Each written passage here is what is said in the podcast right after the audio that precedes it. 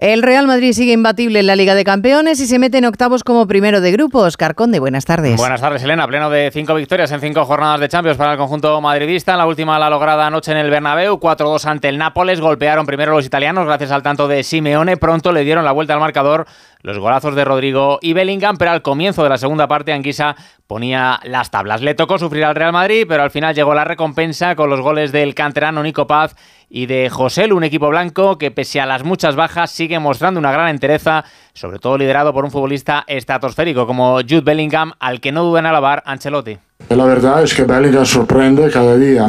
Y creo que no solo nosotros, creo que sorprende un poco a todo el mundo. Creo que Bellingham es un, es un regalo para el fútbol. Creo que todo el mundo del fútbol está encantado de ver un jugador con este potencial. Por esa primera plaza de grupo peleará la Real Sociedad en la última jornada en su visita al Inter de Milán. Les bastaría a los donostiarras consumar un punto después del empate a cero que cosecharon anoche en Anoeta ante el Salzburgo. Hubo rotaciones en un equipo que pese a ello mantuvo el nivel e incluso mereció sumar algo más. El técnico, Imanol. Contento a medias, eh, contento por el gran trabajo que ha hecho el equipo, muchos cambios en la alineación, el equipo nos ha resentido, ese trabajo se, ha visto, creo que, que, que, hemos generado lo suficiente para ganar. Lo que pasa es que no hemos eh, estado acertados de cara a portería.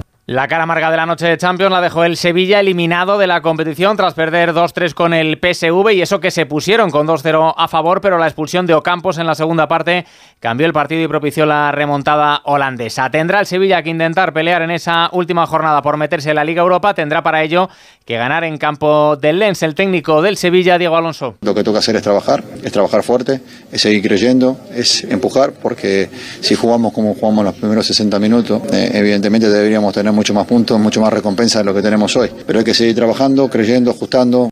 Turno para la Liga Europa con los partidos de Betis y Villarreal, en los que ambos pueden sellar su pase a la siguiente ronda. Los verdiblancos visitan al Esparta de Praga, mientras que los castellonenses van a recibir al Panathinaikos en la cerámica. Los entrenadores, el bético Pellegrini y el amarillo Marcelino. Estamos a un rival en su casa que juega muy bien al fútbol, que tiene buenos jugadores y que también está buscando el mismo objetivo nuestro, que es clasificar para la, para la siguiente ronda. Lo importante es que nosotros estemos eh, absolutamente convencidos de intentar ser mejores, de, de ser ganadores. Lo que sí es importantes para nosotros ganar porque nos clasifica y sabemos de la dificultad, pero queremos ganar. Recordad también que ayer se disputó el partido aplazado de liga entre Mallorca y Cádiz con empate a uno que no dejó satisfecho a ninguno de los dos equipos. Ambos siguen cerca de la zona de descenso. La selección española femenina de fútbol ha viajado esta mañana hasta Pontevedra, donde mañana se mide a Italia en partido de la Liga de Naciones. Además, en el Mundial Femenino de Balonmano, la selección española debutó ayer con victoria 34-17 ante Kazajistán y en baloncesto tenemos hoy partido con presencia española en la Euroliga, el que el líder invicto, el Real Madrid, va a disputar en cancha del Fenerbahce turco. Malware, spam, phishing, ransomware, malware, phishing, phishing. En 2022, los ciberataques